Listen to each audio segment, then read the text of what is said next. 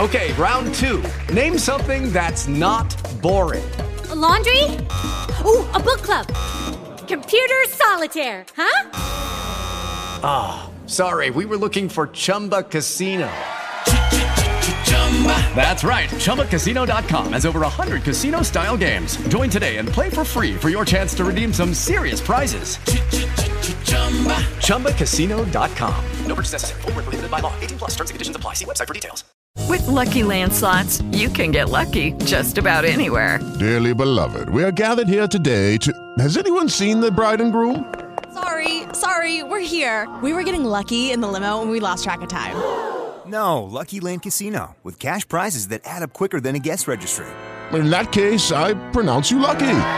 Play for free at LuckyLandSlots.com. Daily bonuses are waiting. No purchase necessary. Void where prohibited by law. 18 plus. Terms and conditions apply. See website for details.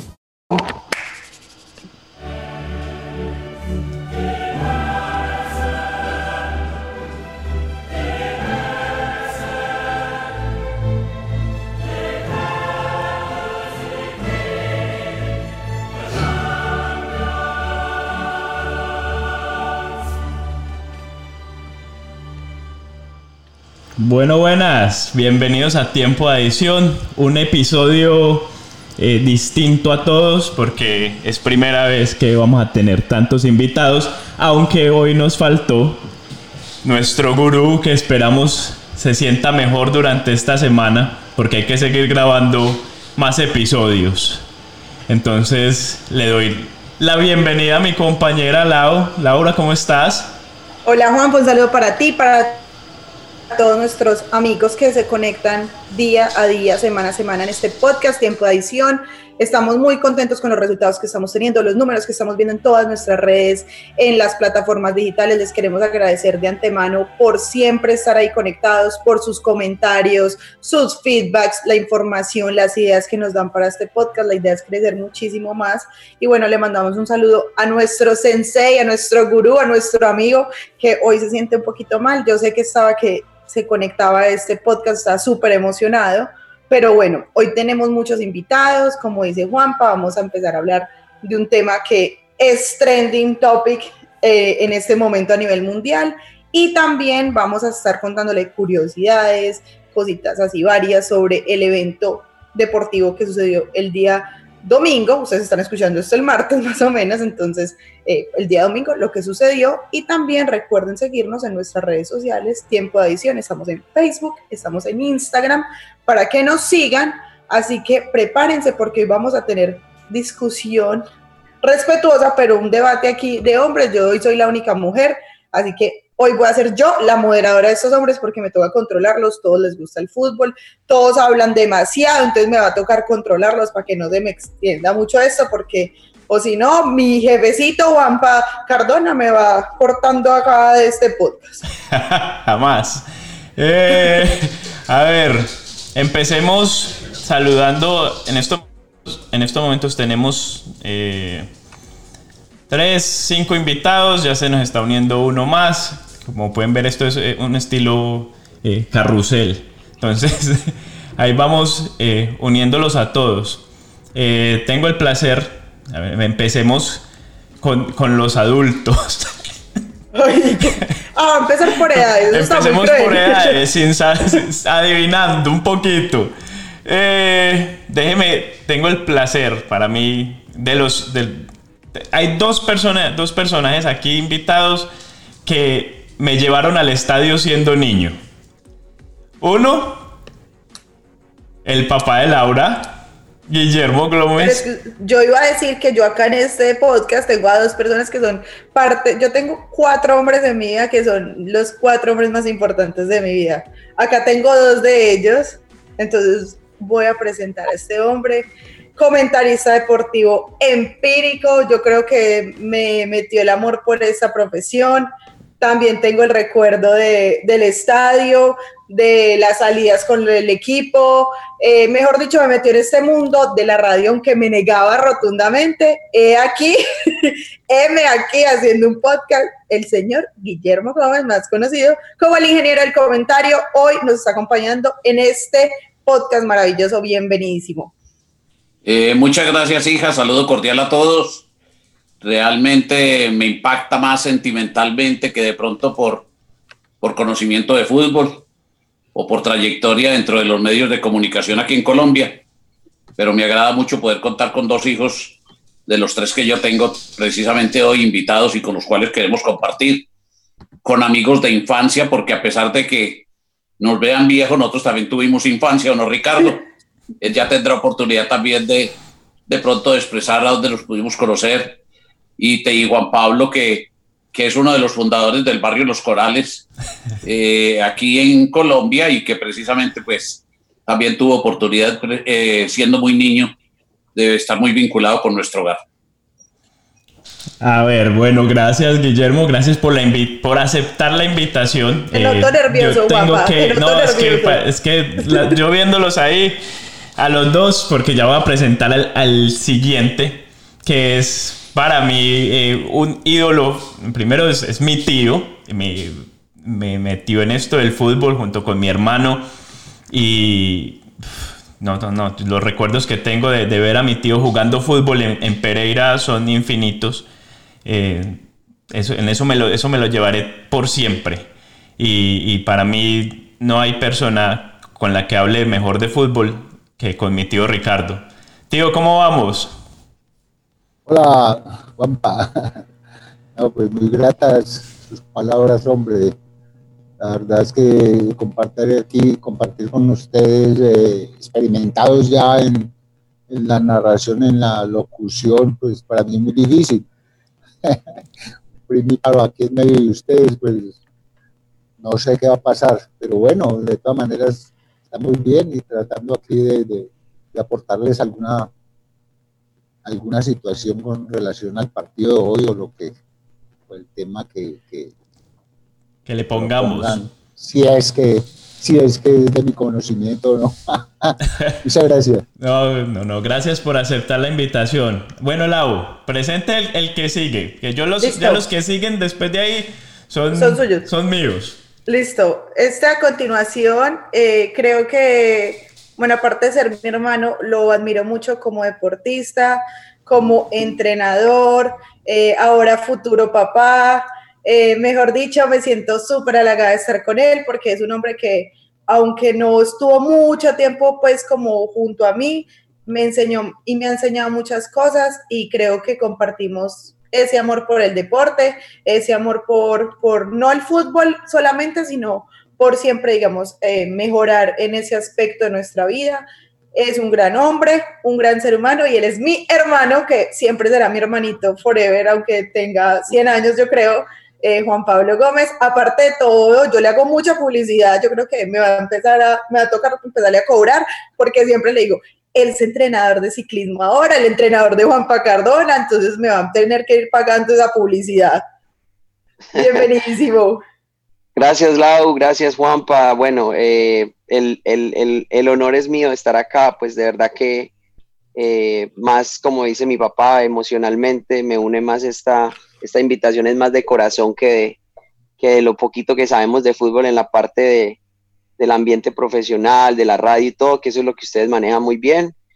Pero ante todo, eh, la infancia, llevarnos unos años atrás a toda esa experiencia de crecer con nuestros padres, nuestros tíos, nuestros hermanos, hermanos de sangre, pero hermanos también de, como se dice, de otras mamás, de otras familias. Y, aquí estamos, eh, contento, muy contento por esta oportunidad. Espero, pues, como dice eh, eh, Ricardo, poderles contribuir un poquito, un granito de arena a, esta gran a este gran trabajo que cada ocho días escucho de, de los tres, de Felipe, de Juanpa y de Lauris. Y bueno, muchas gracias y, y ante todo, pues la oportunidad también de que, de que me hayas dado una pauta por lo de mis trabajos y todo y seguimos en lo que, en lo que nos gusta hacer, que es el ciclismo, el fútbol, el deporte, el fitness. Eh, muchas gracias por la oportunidad. Bueno, y de una vez comprometámoslo, Juanpa, porque estábamos hablando que lo queríamos hacer para un podcast full información de ciclismo. Entonces, de una vez lo comprometemos aquí en, en vivo y en directo. Claro que sí. Lo comprometo y les voy a tirar una primicia. Y él, él lo conoce, eh, Juanpa. Tienen, ya me confirmó, me acabo de confirmar. En Colombia hay un muchacho que trabaja con Rigo, eh, el, trabaja en la parte de indumentaria. Para mí es el mejor ciclista amateur en Colombia. su nombre es Daniel Hernández. Ya él me acaba de confirmar que para la primera semana del, Tour de Francia lo vamos a tener como invitado. Eh, entonces, para que Juanpa se nos una a ese episodio junto con Daniel. Excelente, claro que sí. Yo le confirmo, pues. No, y se vienen unas sorpresas con los invitados, una cosa de locos. Bueno, eh, no me pique porque termino tirando primicia para esta semana. No, no diga más. Bueno, a ver, tengo. Aquí, ah, bueno, se me salió, pero ya, ya están otra vez entrando. Dos amigos de infancia con los que hablo también mucho de fútbol. Eh, nos conocemos desde que tenemos eh, cinco años porque em, estamos en kinder juntos, entramos al, Calazans juntos y uno es eh, Andrés Izaza, ah, no lo veo desde hace dos años físicamente, nos vimos en el Mundial y el otro es Miguel Agudelo, también habla muy bien de fútbol, con él a veces chocamos un poquito pero de forma buena. el hombre es muy controversial y me gusta que esté aquí con nosotros. Y, Sasa, Andrés, eh, tiene un invitado que lo tenemos aquí con nosotros, el tío de él. ¿Es así? Es correcto, Juanpa. Eh, acá lo que veo son puros arqueros, Miguel, Juanpa y los dos Juan Pablos. un congreso de arqueros. Y mi tío Zico, que le encanta hablar de fútbol, con quien yo hablo pues eh, en las reuniones familiares de fútbol. y hablamos todos los días de fútbol y pues gracias a la invitación de Juan Pablo pues para escuchar, aprender conocer y de pronto pues aportar algo también a, la conversación. Bueno, Miguel ahí veo que está teniendo un poquito de problemas con la conexión. Ahora, si la mejora, que, nos salude. Eh, ¿Y el tío qué es? Sí, Coco. Ah, cuéntenos un poquito, pues. ¿Se vio el partido hoy? Cico.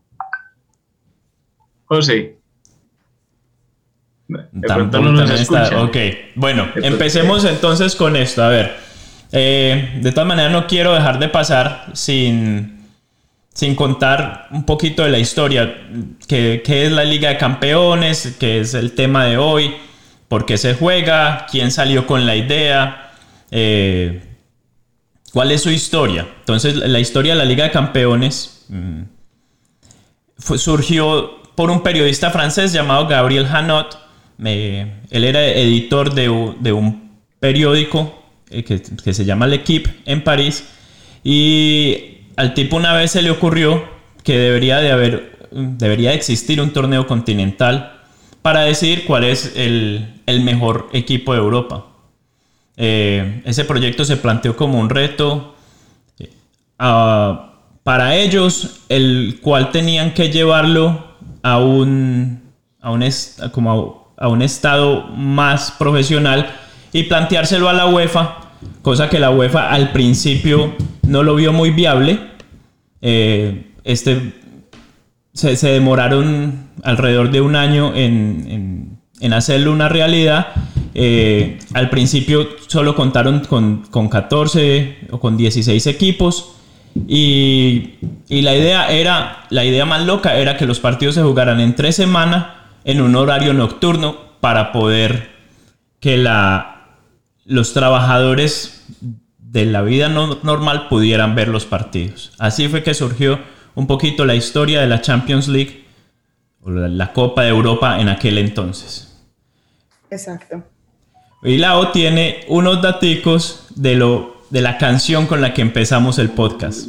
Exactamente. Pero antes de eso, Juanpa, yo quería decir que eh, es importante entender que al principio había, no era como se conocía actualmente la, la, Copa, era por eliminación directa y luego pues empezó ya a haber una fase de, eliminados hasta que llegó a como se conoce hoy en día. Al principio sí era una fase eh, de eliminación directa y a las personas y sobre todo a los dueños de los equipos no les gustaba mucho esto porque digamos que no les daba la oportunidad de mostrar a sus equipos como eran, entonces fue transformándose ya en lo que conocemos hoy por hoy de lo que es eh, pues el proceso para llegar a la final, pues que hoy se vivió tan eufóricamente, o bueno, que se vivió el domingo tan eufóricamente. Entonces, pasando a eso de lado, les traigo cinco curiosidades sobre el himno de la Champions, Champions, que es conocido como la canción deportiva más épica en el mundo. Eh, creo que es indiscutible una de las canciones que cuando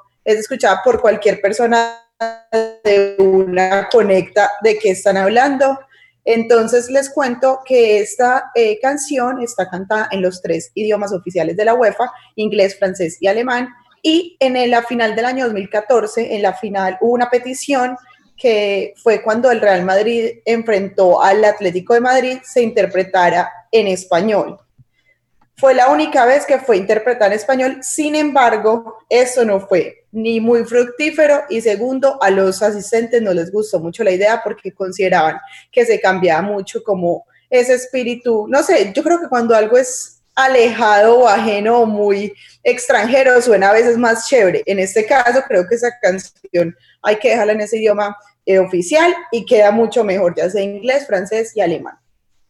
Ese es el, primer eh, curiosidad que les tengo sobre el himno. Bueno, yo también, eh, para contarles, el mayor ganador en la historia de la Champions es el Real Madrid con 13 victorias. Solo 22 equipos se la han ganado. Si hoy hubiera ganado el Paris Saint Germain hubiera sido 23, pero no fue así.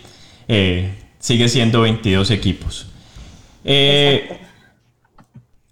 y bueno, quiero ya les vamos a ir soltando datos durante el podcast para que también le demos participación a, nuestros invitados. Entonces, quiero empezar pues a hacer el tema central, el partido de hoy, de hoy domingo, así el podcast salga el martes.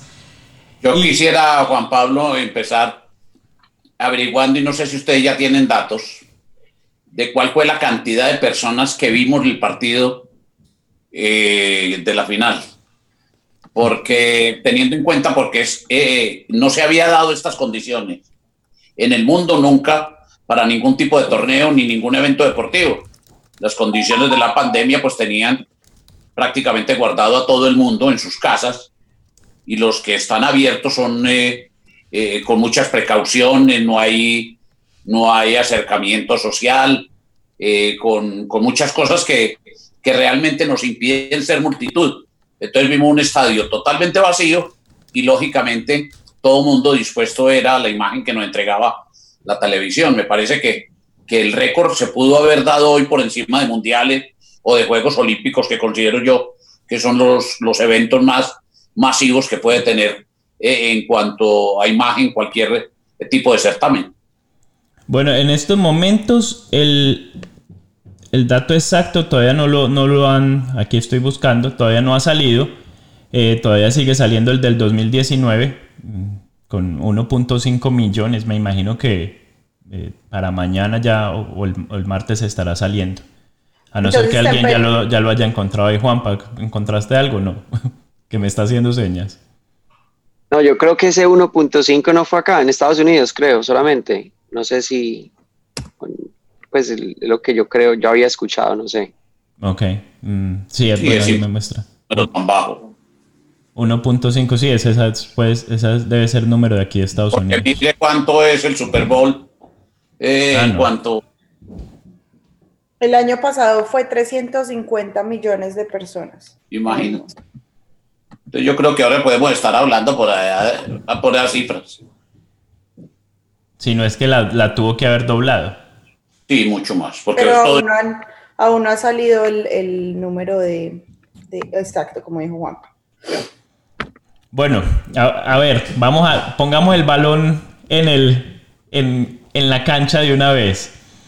Hablemos un poquito del partido de hoy. Eh, para mí, voy a empezar. Para mí era la final que después de, de que hayan eliminado al Manchester City, de que se haya eliminado al Barcelona, creo que era la final que todos la gran mayoría queríamos, a no ser que alguien, le, alguien de aquí le, haya, hubiera querido que, que uno de los de el Leipzig o el, o el Lyon hubiera sido finalista.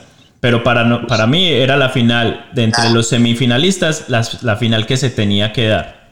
Yo creo que por justicia también era, por el rendimiento en todo el evento, la que tenía que darse hoy. Eh, sí, yo, yo, yo quiero participar. y decir que también me parece que eran los dos mejores equipos, eran las dos mejores delanteras, las mejores nóminas y, y que era la final esperada sin duda después de que quedaron el City y el Barcelona por fuera. Ok, ¿alguien más quiere o pensaba diferente? Pensaba que no, que tenía que ir eh, eh, el Leipzig. Porque el Leipzig también, eh, si vemos, si vemos, no, no, yo. Usted tiene el corazón pintado a la mitad, ¿cómo así? no nos va a decir aquí pues que, ¿cómo así? No nos va a decir mentiras, ¿cómo así? A ver, yo no voy a negar que durante la semifinal eh, yo sí soy, me volví ya hincha de cualquier equipo que tenga un Red Bull. Pero siendo justos, esta tenía que ser. Ahora, no, también es innegable que el, el último equipo que le sacó un resultado al Bayern Múnich fue el Leipzig. O sea, y no fue un no, no es que le haya ganado, fue un empate el que le sacó. De ahí en adelante, no sé, en estos momentos creo que van en 29 o 30 partidos derechos ganados por el Bayern Múnich. sí, la, última derrota, la última derrota fue en la noche de velitas de diciembre del 19. Entonces son 30 partidos demostrando poderío y contundencia. Miren, 98 goles creo que entiende ese equipo en una producción impresionante. Entonces hay unos méritos más que grandes haber llegado el, eh, a esa disputa del día de hoy. Bueno, y ya. ¿Cómo? Por, por, situaciones de, de afecto, eh, me hubiera gustado que, que, el Atalanta hubiera llegado más lejos. y Lo, por cuestiones de, de, Juan Zapata y Muriel, ya vimos cómo, cómo iba ganando su partido y, y en dos minutos suplementarios o, eh, el, equipo el equipo contra el París lo superó, que hoy disputó la final.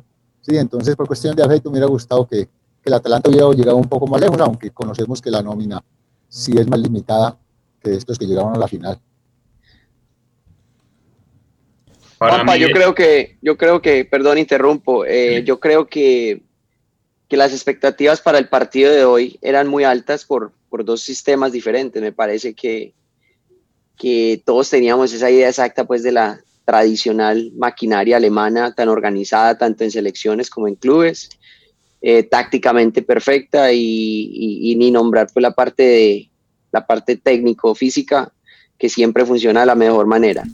Y teníamos la expectativa de un equipo Paris Saint Germain que pues por nombre por nombre es un equipo para mí de los mejores del mundo, que siempre le, le, ha faltado esa, siempre le hemos adjudicado que no, que le falta mística, que le falta historia, que le falta un montón de circunstancias ajenas a, la, a lo que sucede en el fútbol, en la cancha, pero todos teníamos la expectativa que iba a haber un, un juego más eh, entretenido y atractivo para, para disfrutar por, por, los dos, por las dos formas de jugar al fútbol. Y, bueno, se, la lógica se dio a mi parecer. Eh, me parece que, el Bayern Múnich de principio a fin en este, en este torneo demostró por qué se ganó el torneo y, hoy fue, a mi parecer, un partido de tránsito a pesar de las oportunidades del Paris Saint Germain, pero me parece que el equipo en sí no mostró ningún bache eh, eh, a lo largo de los 90 minutos. Pero mucha gente da por lo que escuché después del partido, eh, mucha gente dio a, a al arquero, a eh, como, como estrella, como que fue, uno fue, uno fue la estrella del partido. O sea que cualquier oportunidad de las pocas, pero fueron pocas y claras, las oportunidades del Paris Saint Germain hubieran podido haber cambiado un rumbo y hubieran podido haber puesto a, a, ese, a ese Bayern contra las cuerdas, cosa que nadie lo había hecho. Pero siendo sincero, yo no estoy de acuerdo que el portero haya sido mejor, el mejor de la cancha. A mí me parece, por ejemplo, a pesar de ser perdedor, el trabajo de Di María hoy fue espectacular. Y yo Pero fue determinante, fue determinante el portero. Las opciones, como dice Juan Pablo, fueron pocas y muy claras. Sí, Creo que el, portero y, Kimmich en, en, en Bayern obviamente siempre están las individualidades de los tres de ataque de, de París, que como individualidades hombre por hombre, lo decía Juan Pablo, son aterradoras, pero como equipo y dentro del equipo yo creo que puntos altos los pone Kimmich y que puso tres, imagínate, tres, tres asistencias de los últimos cuatro goles de Champions de Bayern, dos en las semifinales y, y la, la, asistencia que le pone hoy al, al, para el gol de, de, de, de Conan es súper clara. Y el arquero fue incisivo, pues de cierta manera fue determinante en, en, determina, en ciertos puntos del partido definitivos para mantener el cero. Yo quisiera decir algo y es que el Bayern Múnich tiene un huequito y es los dos centrales. Los dos centrales son terriblemente lentos y se paran en la mitad de la cancha, entonces dan mucho espacio. Hoy corrigieron eso, pero dieron espacio. Entonces Bayern Múnich, si uno ve el partido con el Barcelona, Barcelona tuvo muchas opciones de gol, Después vi el partido con, con Lyon y Lyon tuvo dos opciones de gol clariticas antes del primer gol de Bayern Múnich. Y si vemos el partido de hoy, nuevamente Neymar tuvo una que la definió bien, pero la tapó bien Neuer. Otra Di María que definió mal y otra mmm, Mbappé que definió también a, al cuerpo de, de Neuer cuando el partido iba, iba 0-0. Entonces, si bien es cierto, Bayern Múnich es una planadora, tiene muchos defectos en, en, la saga central. Creo que eso lo demostró durante todo el torneo, sino que es tan bueno con el balón, produce tantas opciones y tácticamente es tan excelente equipo que eso, eso lo disimula. Entonces yo sí creo que Neuer es central y le agregaría que el que manejó el partido en el mediocampo fue Thiago. Realmente, bueno, Thiago. Thiago, Thiago fue, fue el que eh, en el mediocampo les manejó todo el partido. Vean, no, no, quiero, yo les dije que se iba a ir uniendo y que faltaba uno, eh, no lo hemos saludado, se, se, se, acaba de unir mi hermano, eh, otro hijo adoptivo de Guillermo para llevarlo al estadio cuando era pelado.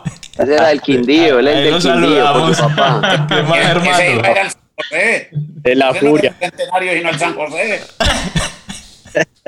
Un saludo muy especial a, a toda la y familia. ustedes se pegaban era porque les daban pases para entrarlo. sí, sí, ¿cómo, cómo olvidar esos momentos?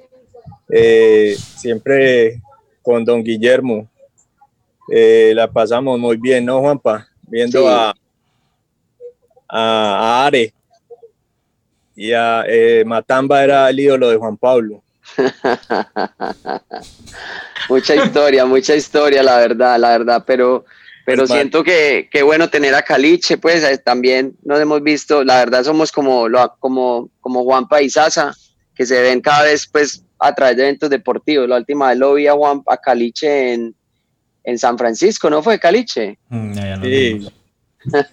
Nos fuimos hasta San Francisco de la Selección Colombia en la Copa América. Qué bueno Ah. volverte a ver por acá, hombre.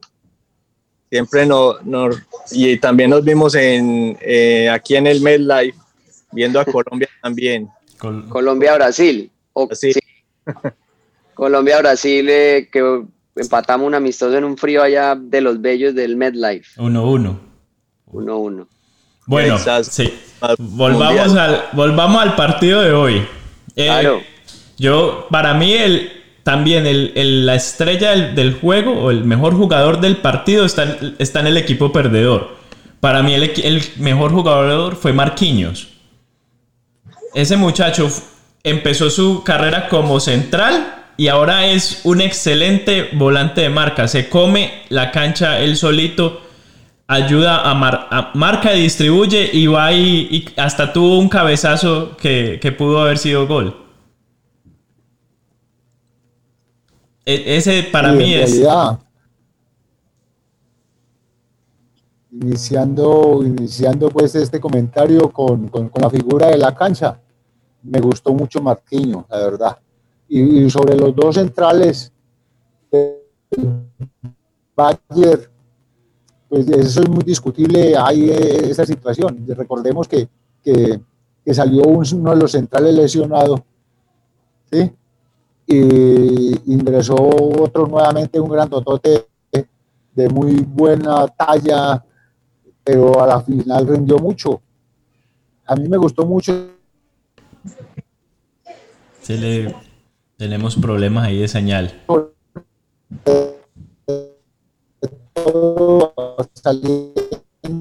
Tío, tienes. De, de la figura de la cancha me gustó el. Dígame. ¿No se escucha bien o qué? Sí, no se le está escuchando bien. No sé si son los audífonos o, o qué, pero no se le escucha bien. Está hablando como James. Entonces, Eh, ¿A mí se me escucha bien? Sí, a usted sí. Bueno, a ver, Lau, tienes un datico ahí porque ella, ella, ella tiene que hablar, ella tiene que, ella se acuerde Yo que... no estoy diciendo nada. Yo, este, yo entendía que este, este, este podcast hoy iba a ser dedicado a que los hombres hablen. Yo los voy a dejar hablar porque en el siguiente podcast que tenemos, que es el que yo preparé, yo voy a hablar tanto que ustedes no van a poder hablar. Entonces, pues, yo los voy a dejar. Pero, les- pero lo que les quiero contar es, siguiendo con las curiosidades que les dije sobre el himno de la Champions, es que eh, hay una versión en música electrónica que pues obviamente ha sido eh, muy criticada, muy eh, horrorizada por los cánones de la música eh, y pues fue hecha por los polacos Calwi y Remy y es titulada Victory. Realmente yo la escuché y duelen los oídos de escuchar el himno de la Champions versión electrónica. Bueno, yo les tengo otro. Eh, el, el Bayern Múnich repitió triplete porque ya lo había logrado en el 2013 y se une a equipos como el Celtic de Glasgow en el 67, el Ajax de Ámsterdam en el 72, el PSV Eindhoven en el 88, Manchester United 99, Inter de Milán 2010, Barcelona 2009 y 2015 en ganar tres torneos, tres copas en un, en un solo año. Y Robert Lewandowski, espérate, Isasa. Robert Lewandowski fue el primer jugador en la historia en quedar goleador en tres torneos en un mismo año. Quedó goleador en la Copa Alemana, la Liga y, y goleador en la, en la Champions. ¿Eso le dará el balón de oro de una vez? Lastimosamente este año no va a haber balón de oro. Pero, Pero yo... va a haber, Pero va a haber el premio de Best, va, va a haber. Entonces puede ser de Best. Porque una cosa que sería absurda es que se la dieran a los dos marketineros de Messi o Cristiano Ronaldo. Eh, Tiene que haber un nuevo jugador ahí. Y tal vez Lewandowski se lo merezca. Neymar va para allá, pero todavía no. No, y el No, Neymar está concentrado quitándole la novia a Maluma. No, pero aparte de eso está jugando una gran Champions, porque eso sí no se le puede negar a Neymar. Eso, ese- eso se los iba a preguntar ahora, pero bueno, ya. No, ya ha que- madurado mucho. Ha madurado mucho. Lamentablemente me parece que se, ya es más equilibrado en el terreno. Aprendió a dar y a que le dieran. Pero sobre todo, sobre todo a que le pero no dejaba que le dieran. No, pero, pero Neymar, a Neymar le han pegado toda la vida. Lo que pasa es que él, él se tira al piso y exagera, pero toda la vida ha sido de los jugadores más perseguidos por los No, defensas. lógico, por eso, pero y él, pero él era más, más eh, contorsionista muchas veces, más impactante ante los árbitros y el público y más jugando de local. Pero pues yo creo que Ne- Neymar, Neymar en esta Champions, sobre todo en esta fase final del 7 de agosto para acá, mostró gran fútbol, se echó el equipo al hombro contra el Atalanta y, logró, logró hacer que, que Paris Saint Germain pasara, jugó un excelente partido también después con el Leipzig y hoy pues corrió, luchó y también recibió, recibió muchos golpes. Yo creo que él ha madurado y, y dentro de poco va a ser el mejor jugador del mundo. Eh, por ahora sí, tal vez lo merecería Lewandowski, creo yo. A mí me gustó mucho el gesto al final del partido. No porque el hecho de, de- de que la gente, muchos van a decir llorones, perdedores, que tal cosa. No, el sentido de pertenencia que demostró por su grupo. Por la forma como sintió el impacto de la pérdida.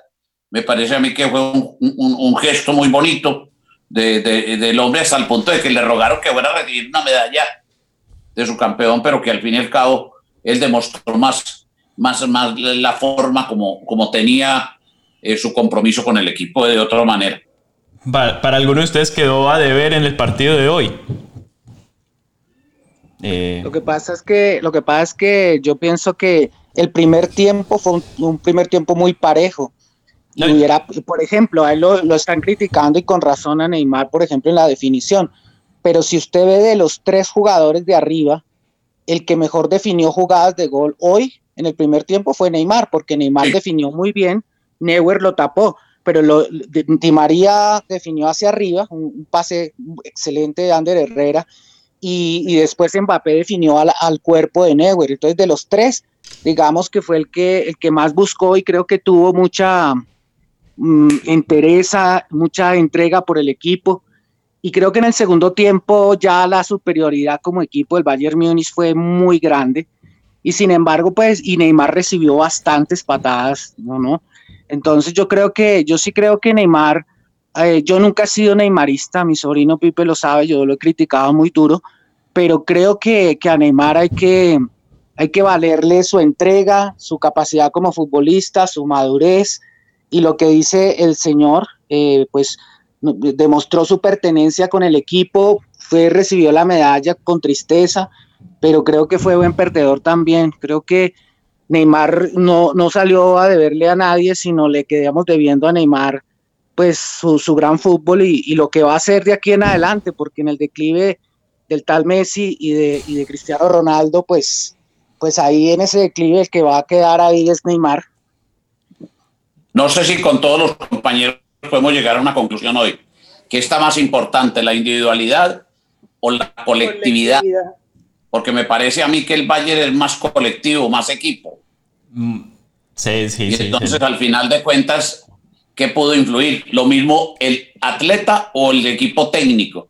Porque por el, el por el París mucha gente, eh, teniendo en cuenta los suramericanos y todo, torció por ellos.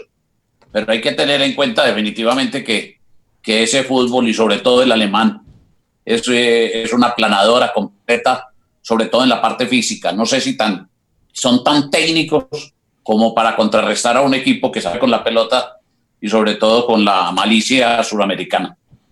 Yo creo, Guillermo, que pues eh, el equipo, la colectividad ahí se demostró que pues, es superior, al menos se dio en este caso el resultado. Obviamente individualidades también sacan partidos y también a veces campeonatos. Eh, tú lo dices, como equipo, el Bayern físicamente, tácticamente es, un, es una máquina.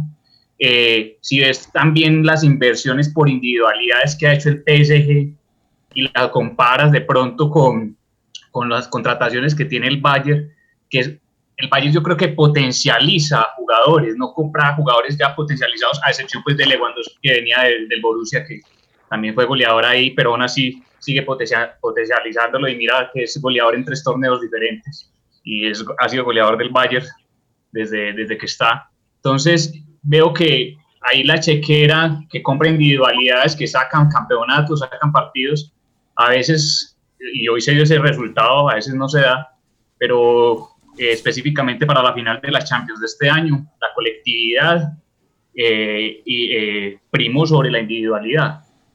Yo, yo quisiera remarcar además que si vemos los tres últimos mundiales, España 2010 era un equipo, no tenía un gran jugador, sino era un equipazo. Alemania 2014 era un equipazo. Francia 2018 era el menos mediocre de los que quedó al final. Entonces, y eran equipos, pero ninguno de ellos tenía grandes individualidades. Es más, el Liverpool de Jürgen Klopp no tiene grandes individualidades y quedó campeón de la Champions pasada. Entonces, yo sí creo que el fútbol es de, eh, de colectividad más que individualidades. Sobre todo que hay individualidades, por ejemplo, Messi, que hoy en día hacen que el equipo juegue para ellos y ellos no tanto para el equipo. Y entonces eso perjudica muchísimo a un equipo de fútbol. Cuando los equipos tienen buena colectividad, hace que sus individualidades brillen mucho más y creo que eso es lo que ha pasado en los grandes equipos de fútbol como el, como el Barcelona de Guardiola en el 2009. Eran, eran pues Xavi, Iniesta, Dani Alves, tenían un combo que, que todo el grupo potencializaba las individualidades. Eh, es un poco lo que ha perdido Barcelona y mire dónde está Barcelona. Hablando de, eso, de, de, equipo, de las cosas que más me sorprendió hoy, es porque ya, ya veo que todos estamos de acuerdo en que el, el Bayern Múnich hoy fue justo ganador, o sea, sin duda alguna. Eh, de las cosas más sorprendentes era que en los últimos 10 minutos, cuando yo estaba esperando pues que el Paris Saint Germain atacara, yo ahí decía, pero es que ahora se tiene que ver el valor monetario de, de, de Neymar eh, ahora es que se tiene que ver el valor monetario de Mbappé. No, el Bayern Múnich es de esos equipos que se defiende con sus tenía siete jugadores en campo del Paris Saint Germain. O sea, no tenía oportunidad alguna, no había por dónde. Sí, es un equipo que se defiende de dos maneras, con presión alta y con tenencia de balón. Y creo que son las dos maneras que los equipos que saben jugar al fútbol, no los equipos de Simeone que están cuatro o cinco cinco, cinco volantes, cuatro, cuatro defensas defendiendo, sino los equipos que realmente juegan bien al fútbol se defienden con tenencia de balón y con presión alta. Es que han entendido que el fútbol se juega en toda la cancha. No se juega en media cancha como generalmente hay muchos, sobre todo en ese fútbol, por ejemplo, nuestro, el colombiano. Todos los equipos que van de visitantes van a esconderse. No piensan nunca en el frente, a un contragolpe, encontrar un, un velocista, o un error del rival, o un tiro de esquina, un tiro libre o algo por el estilo. Pero ahora todos los otros equipos están apretando. Mire que llegaron a veces dos sobre el portero contrario a buscar la pelota. Y muchas veces, en el partido anterior sobre todo, fue producto dos o tres goles de los errores en salida precisamente del equipo rival. Yo creo que una de las grandes innovaciones que, que le dio Guardiola al fútbol fue que la presión alta la, sistematizó mucho mejor que antes. La presión alta siempre ha existido, pero Guardiola fue el técnico que le devolvió al fútbol eh, esa, presión fuerte y eh, en, la cancha contraria que produce muchos goles, porque también hay muchos equipos que les gusta salir jugando y, y la presión alta hace que se equivoquen y genera muchísimo, muchísimas opciones de goles a presión alta tiene también pues la parte física, porque vos sabes que presión alta también, también va de acuerdo a, la situación del partido, cómo se vaya desarrollando, pero... Al atleta ya. Guillermo lo decía, Guillermo decía el atleta, entonces también como el despliegue físico de un equipo que, que juega en toda la cancha, juega en el, campo rival, juega en el, pero todo, y, entre más compacto y se, se maneja el bloque más compacto, que tiene que correr digamos, de cierta manera, desde el de, Neymar tiene que correr, hoy todos tienen que al menos hacer sombra, tienen que marcar. Eh, entonces ese despliegue físico en la parte, como lo dice Guillermo, el atleta, pues también se va viendo en, estas nuevas formas de, o en esta forma que se está dando de jugar al fútbol de por hoy. Entonces sería por eso que James no quiso quedar allá. No, porque vio que le iban a poner ese, es otro, ese, ese, es otro podcast de dos horas. es otro tema. Eh, pero yo creo que yo creo que se lo ha indicado tocar el tema de James porque James siendo un gran jugador, sí creo que de las cosas que le hace falta es, ese sacrificio en marca. Y, bueno, ahí, ahí, ahí tenemos un problema con James y también con, con el otro 10 excelente que tenemos en Colombia, que es Quinterito, que son jugadores, Quinterito tiene muy poco gas para poder hacer esa presión. Y el fútbol de hoy sí está exigiendo esas cosas y ahora que va a una liga inferior en ese sentido, pues con mayor razón, ¿no? Yo creo que ya se fue a asegurar su futuro. Eh, no, sí, el futuro sí lo aseguró, pero la selección creo. y sí, él sabe que. Yo, o tal vez. Ani Moreno se fue por allá. Y puede que esté ganando mucho, pero nosotros aquí seguimos careciendo de. oh, increíble. A ver, ahí, tenemos a Miguel, por fin se pudo conectar. Háblame, ¿qué, viste hoy del partido? ¿Usted sí quería que ganara el Paris Saint Germain? Mira, pues yo inicialmente quería que ganara el París porque pues podría hacer daño porque los centrales del, del Bayern son muy malos para mi gusto, no son, no son de, mi, de mi agrado. Ni Boateng ni Alaba, no me gustan. Son jugadores que les puede hacer daño Neymar, Mbappé, pero pues cuando la tuvo Mbappé no la metió y le cobraron. Ya, eso fue el resumen del partido. Cuando la tuvo Mbappé no la quiso meter y cuando el segundo tiempo fue el gol del Bayern Múnich. Ese es el resumen del partido. Vea, no hay cuña que más apriete que la del mismo palo. Eh, Exactamente. El Y en, cuanto a. James, y en cuanto a James Rodríguez, pues a mí siempre me ha parecido una pinturita. Nunca me ha gustado como jugador. ¿Por qué?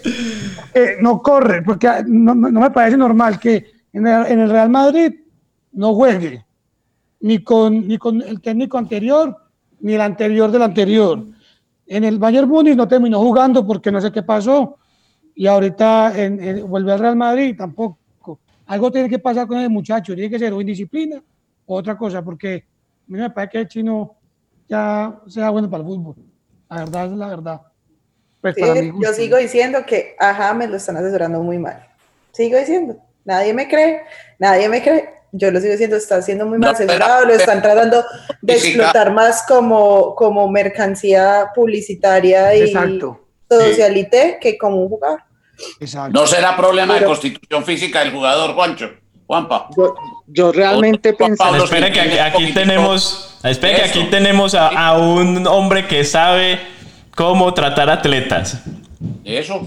Ahora le pregunto al hijo. No, no, a mí me parece que, que James ya lleva mucho tiempo, no, James ya lleva mucho tiempo en Europa, James jugó en las ligas a los 16 años como en la Argentina, que no es fácil jugar desde un punto de vista físico, emocional, psicológico, James se formó en Europa, James no viene formado de nuestra escuela, James no, no se desarrolló como adulto atleta en, en Colombia ni, ni en Sudamérica, y me parece que eh, lo de él pasa más como una como de un aspecto psicológico.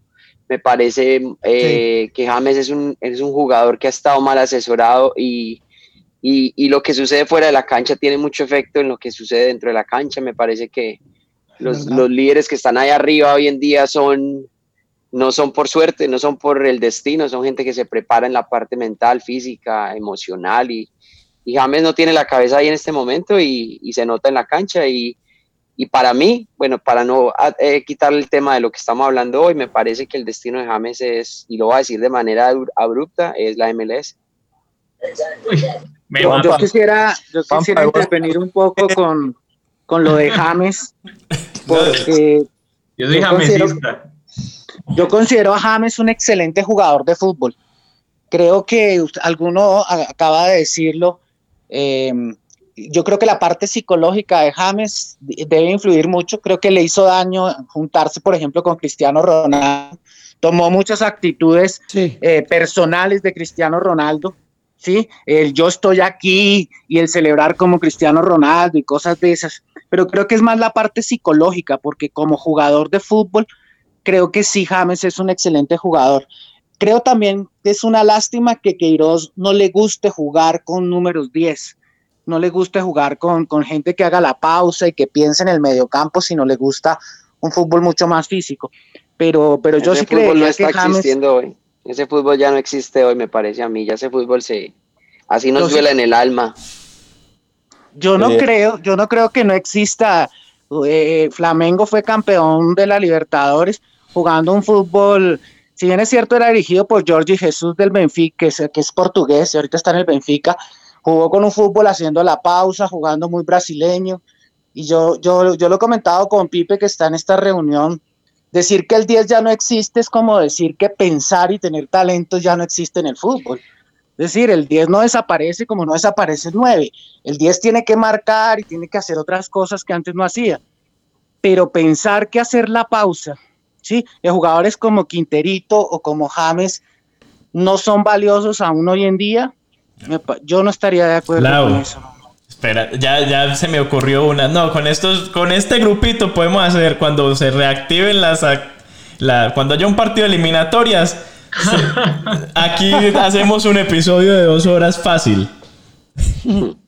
Sí, pero sí, ahí entra lo que yo siempre he dicho, que fuera de la cancha, que tanto he discutido en este podcast, lo que los deportistas hacen fuera de la cancha o fuera del terreno de juego o donde sea que compitan, pues sí se ve reflejado siempre en su deporte, ya sea escándalo, ya sea vida social, ya sea eh, perder la concentración por, no sé, por las cosas que le estén pasando en su vida. Y el caso de James en este momento, pues como lo estamos hablando ahí, sí se ha visto reflejado. O sea que Juanpa, siete personas me están dando la razón de lo que yo vengo discutiendo contigo y con Pipe. Bueno, a ver. quiero, inter- quiero decir una pequeña cosa y es que el Manchester United ha mejorado desde que llegó Bruno Fernández. Eso no lo puede negar nadie. Y Bruno Fernández es un número 10 moderno. El perfecto jugador que para, piensa, hace el pase y la asistencia perfecta, patea bien, sabe jugar. Entonces yo pensaría, claro, pero, pero se mueve y marca. Pero yo creo que jugar, pensar que el 10 y el 9 ya no existen en el fútbol, pues no, no, sí, no creería eso. Bueno, hoy, hoy el Bayern, eh, eh, hablando de Bayern Múnich, jugó con, juega con cinco volantes. Eh, ¿Quién es el 10 para ustedes de, de este Bayern? ¿Thomas Müller o es, o es una Müller. combinación de, de todos, de que todos saben? Lo que pasa es que yo sí quiero decir algo. eh, Bayern Múnich juega 4-2-3-1. Entonces Bayern Múnich en el 2 de salida tiene dos jugadores que juegan muy bien en, en- en función de ataque, que son Thiago y Goreska. Ujú. Para mí el 10 retrasadito de hoy fue Thiago, sin duda. Y, y el 10, el falso 9, el mediapunta que se retrasa como asistidor que juega en el 4-2-3-1 en el centro del 3, o sea, Müller, eso es un 9 retrasado. Entonces, Bayern Múnich tiene dos jugadores, dos por lo menos que te arman el equipo. Thiago desde, a- desde atrás, para mí fue la figura de la cancha hoy, y el otro es Müller, que no es un 10, pero es un, es un 9 y medio. Sin dejar, sin dejar de antemano al- a, a Davis, el canadiense, que es una cosa. No, no, Pero ese sí, es- como pero- 10. Pero ese es- como 10 diría, y, y creo que las estadísticas, si alguien las conoce bien, creo que el mayor asistidor de Lewandowski es Müller. Müller. Creo que esa es la Müller. llave. Entonces es como ese, ese, ese 9 retrasado que puede funcionar como 10, como un, como un Teo, un Teófilo. No, pero. No, no, no, pero ¿cómo me vas a hacer Pero eso? Vamos a hablar de. No, no, pero estamos en Vamos Thomas vamos a hablar de vas a hablar de, de- de- Teo. No, pero es un ejemplo, un ejemplo colombiano. No, pero es que ¿quién pone a jugar sabroso? los- eh, digamos, Como juega- con el 9 como que le pusieran a Teo, él siempre puso 9. Como juega Roberto Firmino. Y era, y era, y era- Quizás yo entendí mal, yo entendí mal. ¿Usted dijo teófilo o pedófilo? Es- eso, cualquiera de los dos. Pero sí, es verdad lo que dice Sasa. Teófilo pone a jugar, viene a reparte balones en Junior. No, no, no. ah, yo A yo me le acuerdo el del, 9, le ponían a Falcao, le del, ponían del- a y Sasa está hablando del Teo de, de Selección Colombia Sí, eliminatoria sí, sí, sí, 2014. claro. Sí, hablando claro, claro. Vale la aclaración de, de, de Juanpa. Pues yo quisiera decir que Roberto Firmino hace la misma función en Liverpool. Roberto Firmino juega como nueve retrasado. Y, y sustentando la opinión de mi sobrino, creo que Teo en Junior y también en la selección Colombia ha, cumplido esa función muy bien. Lo que pasa es que no es un 10, es un 9 retrasado. Bueno, entonces hoy al, al Paris Saint Germain le faltó contrarrestar o jugar. Salieron con la suya, con su 4-3-3, y les faltaría de pronto jugar distinto, por, sabiéndose, sabiéndose inferiores. Pecaron en eso, en, en no contrarrestar ese cinco, esas, esos cinco volantes que tenía eh, Bayern Múnich, porque en la mitad Bayern fue superior, o sea, no hablemos de hombre por hombre, sino que numéricamente el Bayern Múnich era superior, superior, jugaba con 5, el Paris Saint Germain jugaba con 3 y ahí obvio iba a ganar siempre. Me parece a mí que, que- que eso fue lo que trató de hacer un poco, meter más, más músculo en la mitad con, con Ander Herrera cuando lo, sorpresivamente entró en la alineación titular en reemplazo de Berratti. Yo, a mí me sorprendió mucho eso porque, pues porque realmente Berratti es un jugador de lo que yo he visto de la liga francesa, y el que no veo mucho, pero también pues sigo un poquito de eso, que había dado ese equilibrio. Me parece que él trató de controlar ese medio de, del Bayern Múnich que es tan variado, como dicen, la, la- la- la figura táctica cambia de, de un 2-3-1 a, a un 3-2-1 a 3-2 a, tre- a 2-1-3 y tiene unas variaciones grandísimas. Pero no fue capaz, me pareció que no fue capaz de contrarrestar esos. Y- Thiago estuvo en furor este, este torneo y Thiago fue el factor. Y el otro, Goretzka, ¿cómo es? Sí, creo. Sí, Sí, sí, los dos del medio, Fuerte, los fuerte. dos del medio son muy fuertes y ahora les iba a decir que no hay, eh, que hay el, el jugador, el, no hay cuña que más se apriete que la del mismo palo. Jugador, Coman. el que hace el gol, a Kingsley Coman, salió, salió del, El Paris del Saint-Germain. Paris Saint Germain, Ah, sí. fue formado por ellos y, y luego termina haciéndoles gol y, y celebrándoles, pues, para aquellos... eh, que Esa no- es la ley del ex. La ley del ex. Y otra cosa que no, que no se tuvo en cuenta, hay dos cositas pues que les voy a hacer como pregunta. La primera, pues hay que tener en cuenta que el Bayern Múnich ganó 10 partidos de 10. O sea, eso, eso no, le, no se le puede quitar. Y la segunda, ¿no será que le hizo falta a Cavani? Porque yo creo que Cavani con uno de esos lo mete. Uno Yo de quisiera decir ahí- Lo mete. Yo, yo yo, no quisiera sé. decir algo con respecto a eso y es que yo creo que el Paris Saint Germain planteó el mejor partido que podía plantear, es decir, planteó lo mejor que se podía. Lo que pasa es que el Bayern, lo que acaba de decir el compañero es cierto, el Bayern Múnich es una máquina de jugar al fútbol, pero yo creo que el partido estuvo bien planteado. Yo no le haría ningún reclamo a Tuchel. Y Cavani. Que- y con respecto a Cavani creo que no, porque porque también las sociedades dentro del campo, Cavani es un excelente jugador, pero creo que la tripleta Di María, Neymar, Mbappé hacen olvidar a Cavani. Pero no hay nueve, yo- no tiene nueve. Sí, pero, pero, pero, por ejemplo, no tienen nueve, pero Neymar tiene mucha más libertad de movimiento y, y todo Pero esto. Neymar Yo no- pensaría, hoy- pero Neymar no hizo nada. Pero miremos, totalmente mi- miremos las oportunidades y vemos cómo la balanza se, se desequilibra demasiado. 3 contra 8, 10, no sé. Sí, sí, sí. Yo- yo- Eh, yo por aquí tenía las estadísticas completas del partido. Eh, tiros, tienes a- a Levan- tiros al arco de- del... Bueno, en, en- en tiros... tiros contra dos. de- sí. O sea, el, el, el Bayern Múnich fue muy...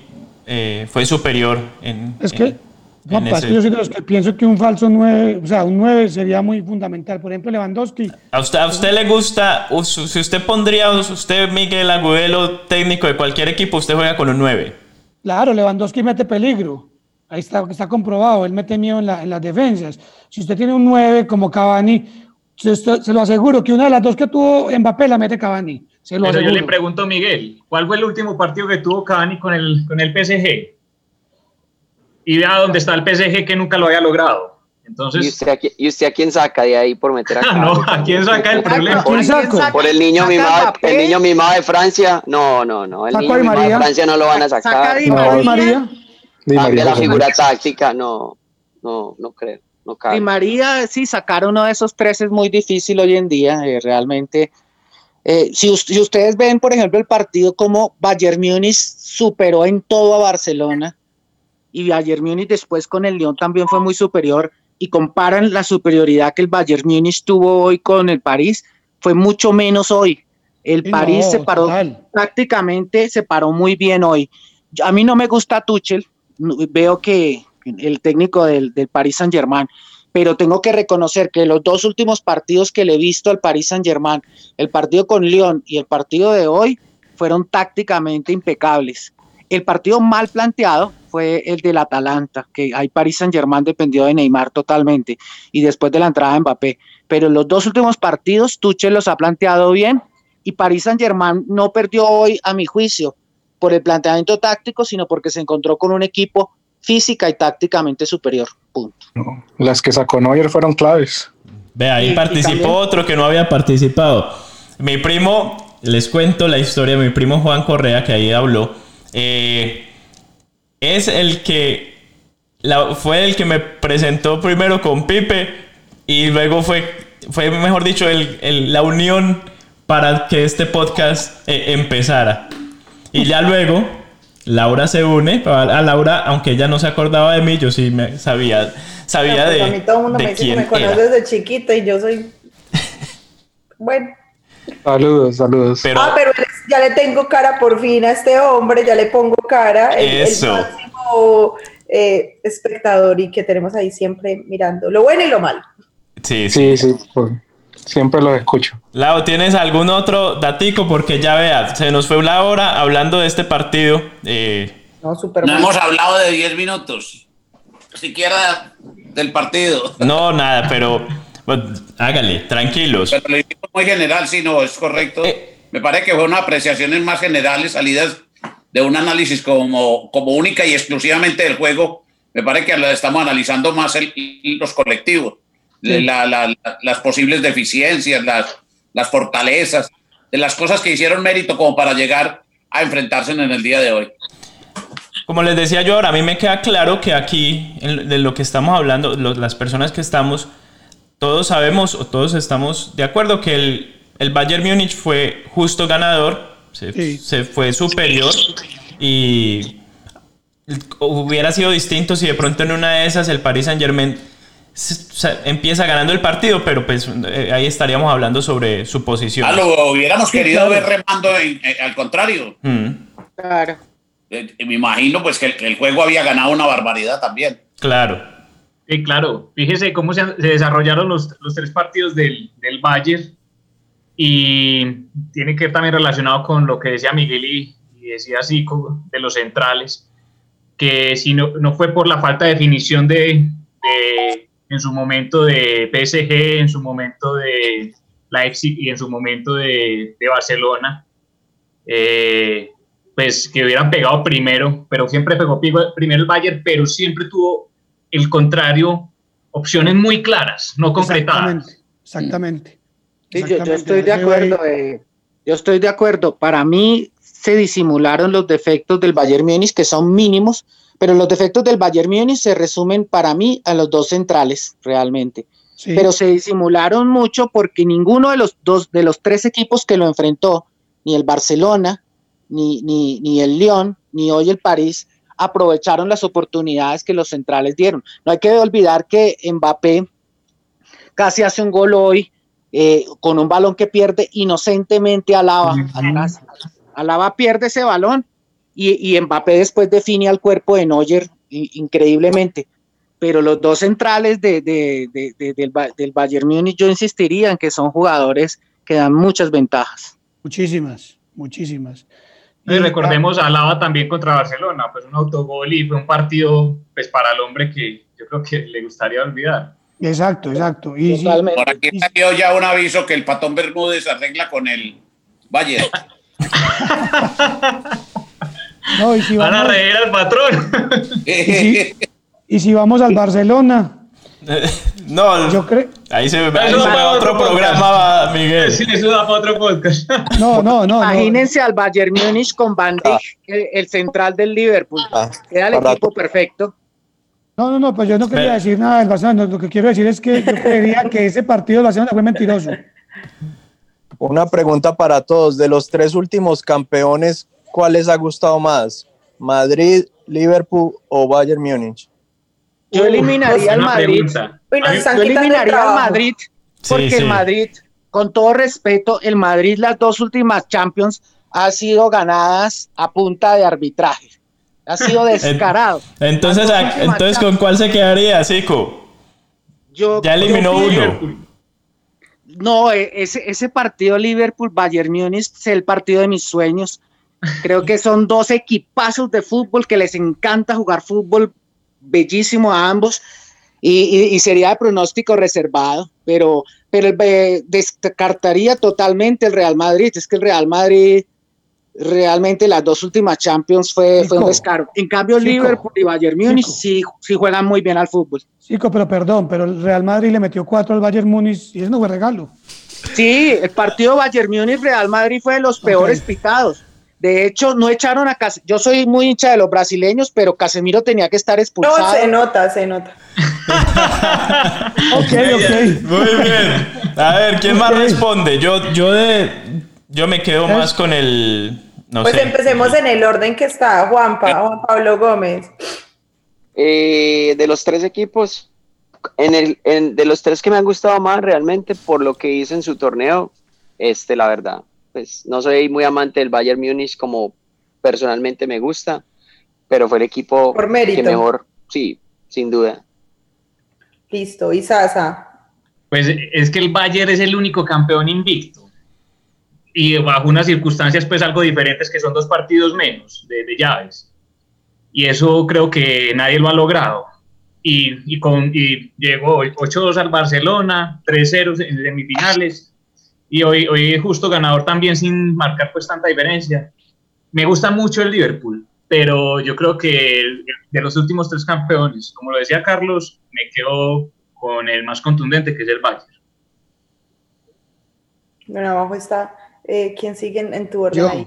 Cinco Ah. ya dijo. Ah, tú sigue, sí. Sigue Miguel, Miguel. Miguel, Pues, es ah. que tiene otro nombre. Yo, ¿cuál es el nombre? ¿Cuál es el nombre? Perdón. Valeria. Porque está conectado con el computador de la esposa. Exacto. Se dice cerebro embarazada que llaman. No, pues a mí, yo la verdad me quedo con el, con el Liverpool porque creo que la historia le debía una Champions al Liverpool. Y ese Liverpool que ganó la Champions, pues jugaba hermoso. Para mí creo que, que es el Liverpool, aunque, aunque el Bayern pues es un equipazo y toda la cosa, pero sí me quedo con Liverpool. Listo, Miguel. Juancho. Eh, por preferencia personal me quedo con el Liverpool también. Ese sí es cortico. De eso es de una. Eh, Guillermo. Yo me quedo con el de hoy, con el Bayern. A mí me gustó mucho ese equipo. Me parece un equipo maduro, un equipo que no tiene, que no es lagunero durante el trámite del partido. Parece que mantiene una estabilidad sin ser 10 puntos. Al final se convierte en un equipo de 6, 7 puntos. Es pareja. El que, el que hizo la pregunta. Sí, sí, no, no tira la bomba y desaparezca. Los puse a hablar a todos. Eh, bueno, yo soy madridista, pero me quedo con este Bayern. Un equipo muy sólido, me encanta la presión alta, siempre me ha gustado la presión alta y la única manera de contrarrestar esa presión es, es con, un, eh, con un equipo muy técnico. Y, y el París no fue ese equipo tan técnico. Si ustedes vieron, también el París quería hacer lo mismo, pero no, no, no podía. Eh, hay que ser demasiado, demasiado técnico. Me quedo con el Bayern. Ahí está. Pido excusas a, Bueno, yo- a yo sí- por lo que dije. Perecico, yo, yo me voy a quedar con. Yo también voy a hacer la misma de Miguel. Yo me quedo con el Liverpool, siendo, sabiendo que esto es un equipazo, lo que vimos este año del, del Bayern. Eh, pero yo me quedo con el Liverpool. Yo en esta sí voy a ser más romántico, porque es que el Liverpool llevaba toda la vida buscando eh, la Champions y, y la Liga. O sea, eh, lo que logró ese Liverpool es es, es, es mucho y yo, yo me quedo con el, con el Liverpool.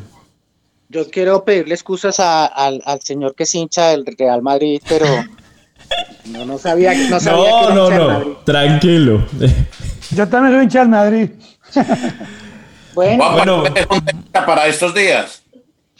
Analizando lo de los técnicos, me parece que los de hoy se meten eh, en un top importante dentro a nivel mundial por la forma como evolucionaron y sobre la forma de manejar sus grupos.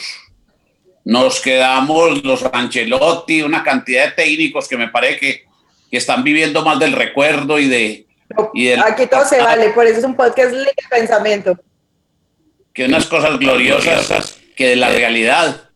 Me parece que ahora los técnicos, para ser sinceros, están manejando por el orden de los, de los 50 años, no de los 70 como, como hasta eh, muy poquitico era. Exacto. Bueno, estamos 30. poniendo adelante los Es jóvenes. decir, no, jóvenes. ya no tengo oportunidad. Bueno, pues es, es sorprendente que, que el, el técnico del Leipzig tenía, tiene 33 años. ¿Ese es el americano o ese es el, el otro Red Bull? Es que No, no, el, el americano dirige el, el Red Bull del Salzburg, el de Austria, y este es el, este es el alemán. Este muchacho, el, del, el que dirige el Red Bull eh, de Leipzig, eh, fue asistente de- del que es hoy el técnico de- del Paris Saint Germain, de Ajá. Thomas a Tuchel. Y él lo, él lo utilizaba como espiador de, de los equipos contrarios. Y luego se convirtió en, en- sal- empezó siendo técnico del Hoffenheim y ya luego ahora del, del Leipzig. ¿En, en cuál de esos es que tenemos nosotros un colombiano, un muchacho de Tunja? Leipzig. Leipzig. Sí, Leipzig, no, de- sí. sí, el, el asistente técnico es de, de Neiva. el, de no, sí. no, el asistente técnico de Leipzig es colombiano. Sí, sí, es de Neiva. Ajá, es de, es de Neiva, de Huila. Sí, muchacho joven. La historia de los interesante lo que dice Guillermo. sí. Interesante lo que dice Guillermo porque estos dos técnicos, bueno, eh, son de pronto, de cierta manera, de la baraja de los, de los top, vinieron a, a- a- a- pelear una liga de campeones, pues dejando a Guardiolas, dejando a Klopps, dejando a Simeones, dejando a Zidane, y es interesante ver este, pues, estos, estos procesos que, eh, que se está viendo y específicamente del Bayern que, fue- que recibió, digamos, entre comillas, de Coax, una papa caliente, una liga, una, una Bundes ya pues distante y, y hace tripleta. Es bien, bien interesante lo que dice Guillermo con respecto a esta nueva generación, digamos, de técnicos. Y esa pregunta, entonces, para, esa pregunta cabe ahora para el Barcelona que llevó un técnico cargadito de años también. Que no tenga tanta experiencia vulgarmente dirigiendo, porque me parece que lleva poco tiempo con la elección Holanda. Y que Pero Él estuvo en el Everton, creo, Y lo, también. y lo único, y en el Valencia, lo único que cuando lo echaron de Valencia estaban a un punto de descender. Eh, Pero sí, yo creo que lo único bueno que había hecho con, que ha hecho en su carrera de, de técnico es lo que está, venía haciendo con Holanda, que ustedes saben que dirigir una selección no es lo mismo que dirigir un, un club. ¿Y el entrenador del Bayern de dónde salió? O sea, nada más era asistente de, de- de Joaquín Love. Sí, él era asistente de Joaquín López y yo quería decir eso porque creo que hay una camada de técnicos alemanes Pidiendo increíble. Por ejemplo, Jürgen Klopp es top 5 del mundo sin duda. El Nagelsmann, el técnico del Leipzig, es una es un es una revelación de esta Champions, pero es un muy un buen técnico. aventajado. Y, y ahorita este Hansi Flick, yo reafirmaría lo que dijo Pipe, mi sobrino, y es que él cogió el Bayern Múnich en una muy mala situación, gestion- gestionó muy bien el banco y ganó los tres títulos, ganó los tres títulos, entonces creo que este Hansi Flick es, un- es también una nueva aparición importantísima para el fútbol. Lo preocupante es que todos sean alemanes, ¿no? Porque eso implica pues, un, monopolio del fútbol alemán Pero impresionante. mira, pero mira que el técnico del Sevilla también es buen técnico. ¿El técnico igual? Del Sevilla, Lopetegui. Es buen técnico. Lopetegui es buen técnico. Lopetegui No, es pero- buen técnico. Pero Oiga, eso dejó, dejó a España en pleno mundial. No, a ese lo sacaron. Él no- Ese lo sacó por firmar lo con sacaron. Madrid. A él no lo Lo sacaron. sacaron, lo sacaron. Sí. Oiga, no, ustedes. Y, y si no con ustedes nos tiramos tres horas aquí, pero ya, ya el tiempo eh, apremia. Yo les quiero agradecer a, a todos, de verdad. Muchas, muchas gracias por, por acompañarnos, por escucharnos. Eh, compartan el podcast. De, ya esto se nos hizo una realidad. Eh, ya este es el episodio 26, Uy, Lau, ¿cierto? 26. 26. Eh, ya esto es- significa que llevamos más de seis meses en esto, entonces de verdad que quiero agradecerles a todos por escucharnos y de nuevo por compartirlos. Eh, un último datico, el Bayern Múnich iguala a, a Liverpool en, en Champions ganadas con 6 y quedan solo por debajo del Milan que tiene 7 y del glorioso Real Madrid con 3. Juanpa, eh, el próximo es cuándo y qué tema se trata, para ver si uno de pronto... El, el próximo podcast es una sorpresa, ya lo tenemos grabado. eh, va a salir este que grabamos hoy, sale el martes en la mañana. Ya lo pueden escuchar. El próximo podcast sale viernes. Sale, sale el viernes eh, 28, creo que es viernes, ¿cierto? El último de agosto. Solo les voy a decir Eso, que- eso, eso me suena por fecha especial. Sa- sale esa No, fecha. O, o, pues a dividir ese tres horas porque Le es el tema le va- le va- del le va a competir al, al podcast de, de Lance Del- Armstrong, ya veo. Le- Al sale, sale viernes 28 porque el, el Tour de Francia empieza sábado. Entonces, por eso va a salir Tiene el mucha viernes. relación. Y tiene mucha relación. Ya, usted tranquilito ahí. Es la, la sacamos del estadio. Sí, Sí, la sacamos. Con este la sacamos, con el que sigue, mejor dicho, la- estamos poniendo la vara muy alta. Lo mejor de esta noche fue encontrarnos con viejos amigos y queridos hermanos y, y un orgullo para mí tener a mis dos hijos al frente en la pantalla. ¿Cuánto diera yo por esta foto para la vanidoteca? Un abrazo a todos Tómela, tómela, don Guillermo. y a todos los amigos. Un abrazo. Y a los otros hijos de Corales también. Y los queremos mucho.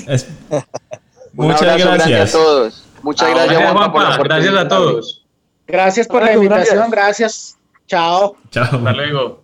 Feliz día. Feliz noche. Bye.